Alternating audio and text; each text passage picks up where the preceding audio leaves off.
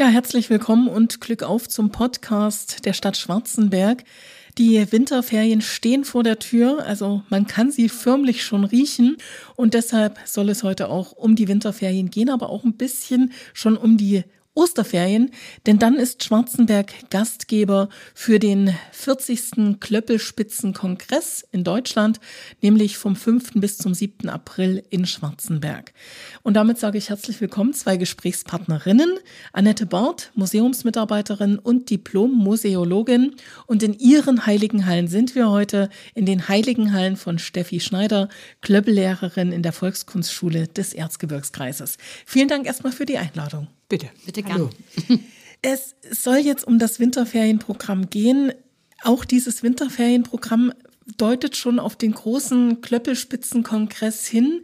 Wie kam es denn zu dieser Zusammenarbeit? Die Annette hatte mir im Vorgespräch schon gesagt, das ist das erste Mal, dass ihr als Volkskunstschule und als Museum, also als Perla Castrum, ein Schloss voller Geschichte zusammenarbeitet, obwohl ja die Zusammenarbeit, ganz ehrlich gesagt, so ein bisschen auf der Hand liegt. Wenn ich zum Fenster rausgucke, schaue ich aufs Museum. Ihr seid beide im Schloss untergebracht. Ja, also wir haben ja in unserer Ausstellung sehr viele geschichtliche Sachen und auch Klöppelspitzen mit ausgestellt.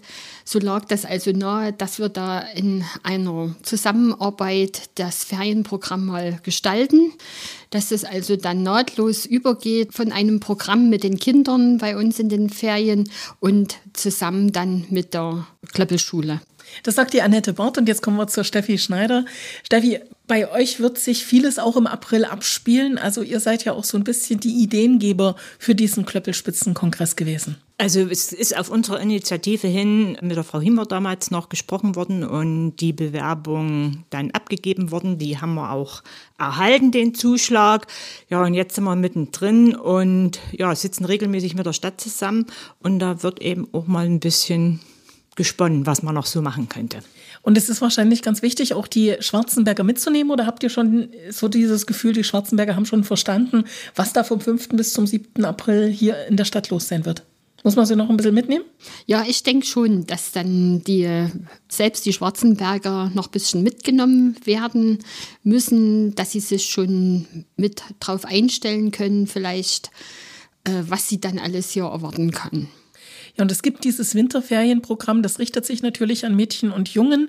Und dieses Ferienprogramm, das heißt spitzenmäßig und findet an zwei Tagen statt. Ja, genau. Es findet jeweils Dienstag am 13. und am 20. Februar statt. Also jeweils an den Dienstagen in diesen beiden Wochen? Genau, ab 10 Uhr bis circa 12 Uhr beginnt das erstmal hier im Museum. Wir werden gemeinsam durch die Ausstellung gehen und vieles entdecken, was die Spitzen so betrifft. Einmal, es gibt ja schon in der Harry Schmidt Ausstellung Themen zum Klöppeln, die da zu entdecken sind. Müssen wir unsere Hörer ein bisschen mitnehmen. Harry Schmidt Ehrenbürger von Schwarzenberg, großer Holzkünstler, Volkskünstler und dem ist ein ganzer Bereich im Museum Perlacastrum gewidmet. Genau. Wir hatten ja 2014 einen Ausstellungsteil mitgestaltet mit den schönen Schnitzwerken von Harry Schmidt. Er ist ja bekannt für seine Miniaturschnitzereien oder auch für die Rindenschnitzerei. Und hier ist es jetzt passend, dass wir also auch kleine Themen zum Klöppeln mit darin versteckt haben, die wir mit den Kindern gemeinsam entdecken wollen. Und wir werden dann auch durch das Haus gehen, um jetzt die Entwicklung der Klöppelgeschichte gemeinsam kindgemäß zu entdecken was werden wir alles brauchen oder was wird alles gebraucht zum Klöppeln. Dann auch, wie hat sich die ganze Entwicklung gemacht mit dem Klöppeln von traditionellen Kragen und Deckchen bis hin zum modernen Weihnachtsbaumschmuck zum Beispiel. Das werden wir alles gemeinsam und ansehen. Und zum Schluss können die Kinder dann ein kleines Bild mit machen, indem sie von einer Spitze ein Bild abrubbeln können und sich dann mitnehmen als Abschluss und werden dann in die Klöppelschule gehen, um dann das Klöppeln mit zu erlernen. Also erlernen kann man es wahrscheinlich nicht in diesen wenigen Stunden, oder Steffi? Eigentlich schon. So schnell kann man das erlernen? Ja, ja, also die Kinder kommen dann zu uns und werden sich am Flechter erproben. Das ist so der Einstieg. Genau, das ist so der Einstieg. Da lernt man die Grundbewegungen rein, raus, kreuzen und gestalten da einen kleinen Engel. Und ich sage dann immer, eigentlich kann man da schon klöppeln, weil wir nichts anderes machen als rein raus kreuzen. Also alles, was in der Klöppelschule oder alles, was an Klöppelspitze da ist, ist rein raus kreuzen. Irgendwie funktioniert es immer mit diesen mit den drei, Bewegungen. Ja. Wie sieht es denn überhaupt mit den Kindern im Klöppeln aus? Also ich weiß, ihr seid ja an ganz vielen Standorten vertreten als Volkskunstschule. Habt ihr Sorgen, Nachwuchssorgen? Nee, Nee. Also wir haben wirklich keine äh, Nachwuchssorgen. Wir haben äh, um die drei, 350 Kinder, die bei uns hier im Landkreis organisiert klöppeln. Und wir sind ja, sehr gut besucht. Also wir haben jetzt auch gerade wieder gestern zwei Anmeldungen hier in Schwarzenberg gehabt. Wir sind in Czorlau, mussten wir eine Gruppe direkt wieder neu aufmachen, weil so die Nachfrage ist, aber auch in den anderen Städten in Bayerfeld. Da haben wir jetzt auch wieder Neuanmeldungen. Also wir haben keine Angst im Moment. Steffi, du bist Klöppellehrerin. Du hast ja jetzt schon gesagt, also es ist eigentlich ganz einfach, das zu lernen, das zu vermitteln.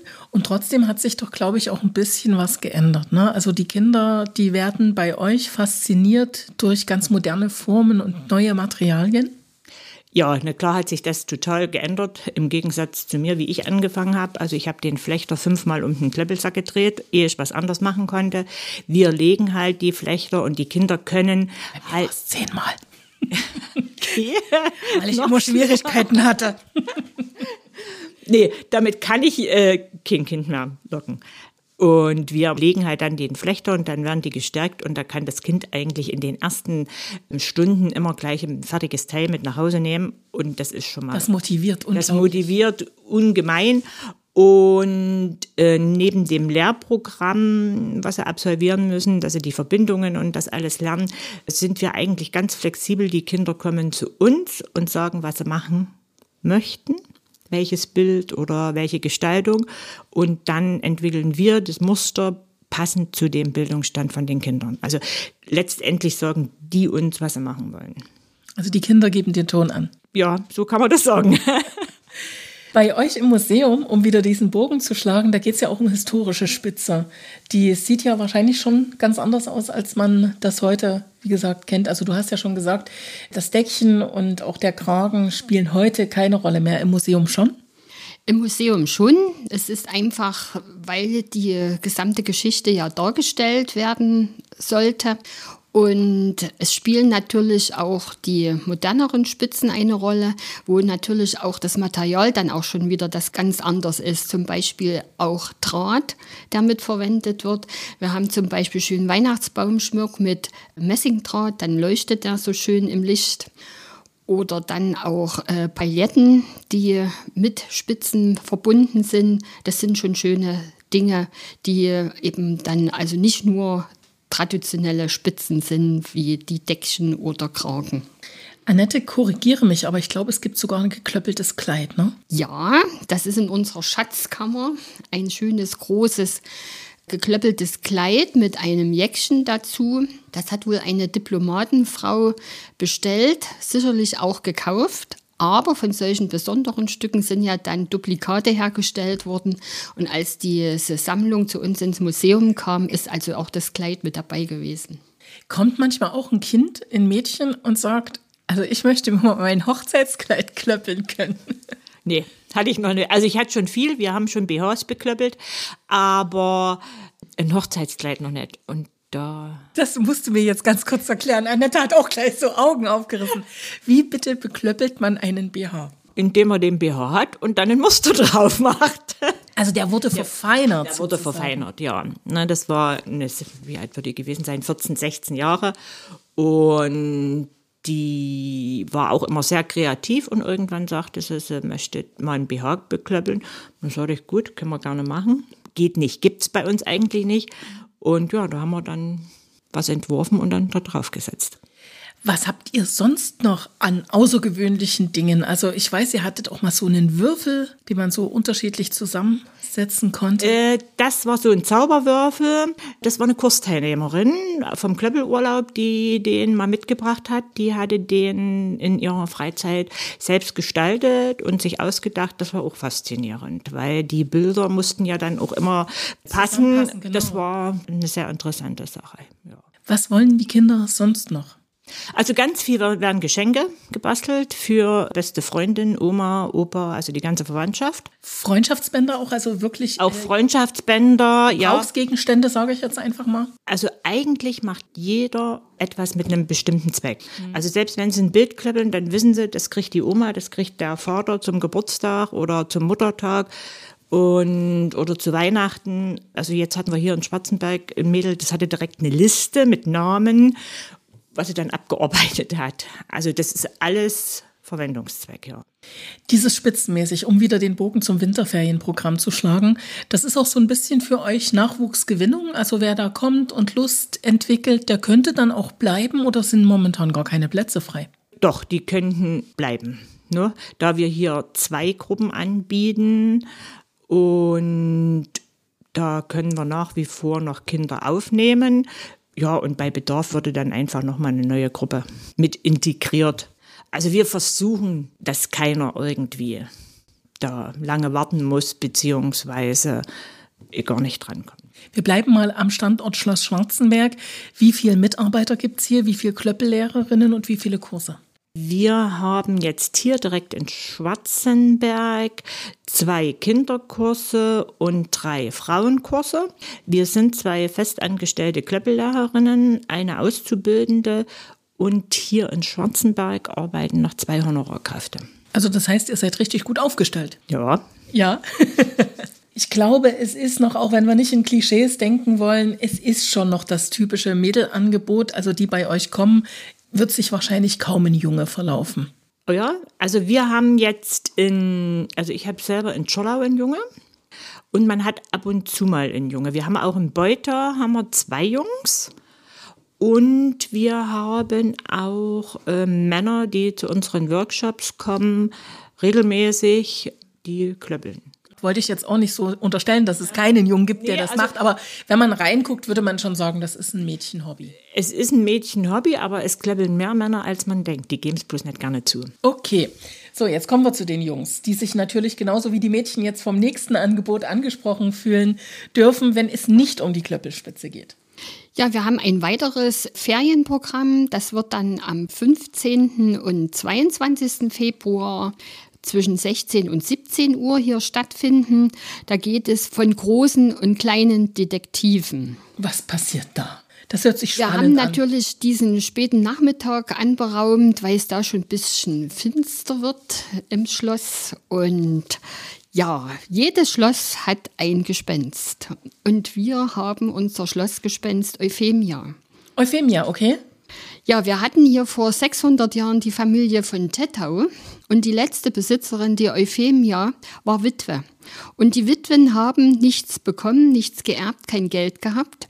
Und so verarmte sie, das Schloss verfiel und so waren die äh, vogtländischen Erben froh, dass sie das Schloss und die Herrschaft Schwarzenberg an den Kurfürsten von Sachsen verkaufen konnten. Mhm. Aber sie haben der Euphemia das nicht verziehen, dass durch sie jetzt das Schloss verkauft werden musste. Und so spukt sie also heute noch herum. Wir hatten Anfang der 1990er Jahren die Familie von Tettau, die Nachfahren hier. Ich habe sie gefragt, ob sie ihr nun endlich verzeihen werden. Und sie haben gesagt, nein, dann haben wir niemanden mehr hier im Schloss Schwarzenberg. Also die wollen, dass hier gespukt wird. Genau. Sie spukt also nach wie vor. Immer wenn wir was suchen, dann, Hat sie ein Klöppelkleid an. dann wird sie, immer wenn wir was suchen, dann war sie es. Und sie hat doch tatsächlich Talent, bei uns in der Ausstellung über Nacht vieles durcheinander zu bringen. Und das muss sortiert werden. Und da liegen Sachen woanders, wo sie gar nicht hingehören. Und aber sie hinterlässt Spuren. Diesen Fußspuren müssen dann die Kinder folgen, an die entsprechenden Exponate schauen, lesen, was hier in Ordnung ist und was nicht dazu gehört. Und das müssen sie dann wieder richtigstellen und Sie können dann zum Schluss in die Schatztruhe und sie dann plündern. Hört sich gut an. Und in der Schatztruhe liegt wahrscheinlich Gold zum Essen, oder?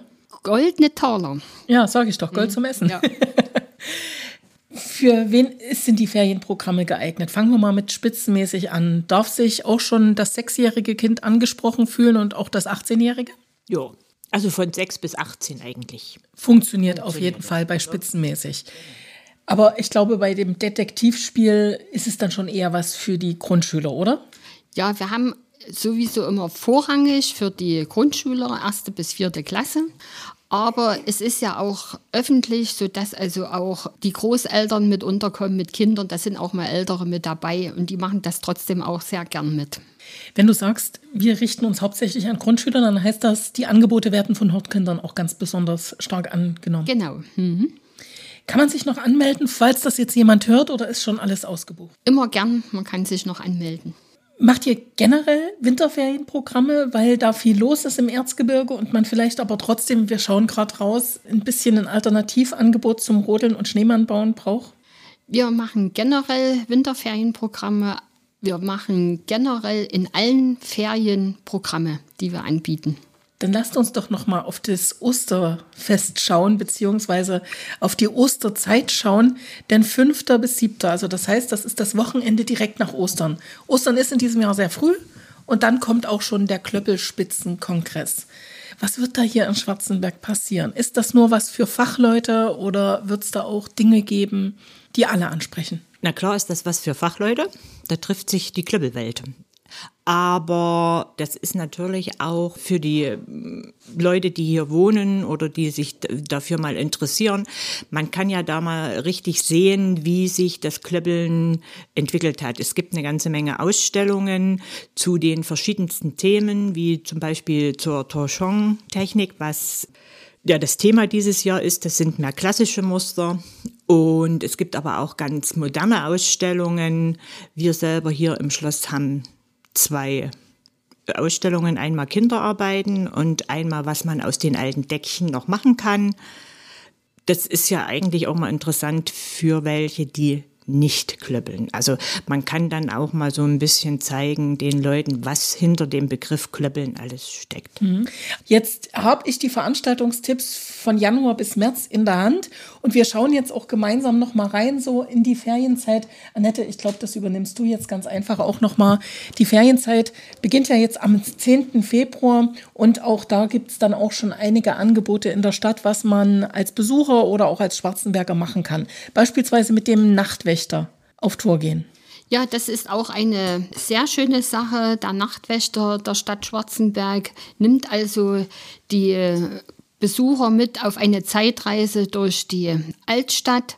Das ist immer sehr schön, wenn er dazu die ganzen Dinge in der Altstadt vorstellt.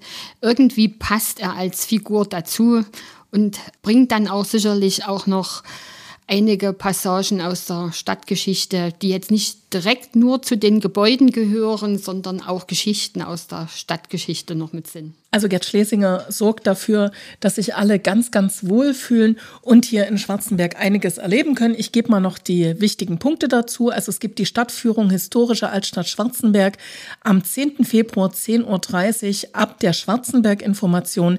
Dann die Wächterrunde mit Türmer und Nachtwächter am 10. Februar 16.45 Uhr ab dem Markt. Ja, und dann schauen wir ganz einfach mal noch ein bisschen weiter und da reiche ich das jetzt mal gleich rüber an die Steffi.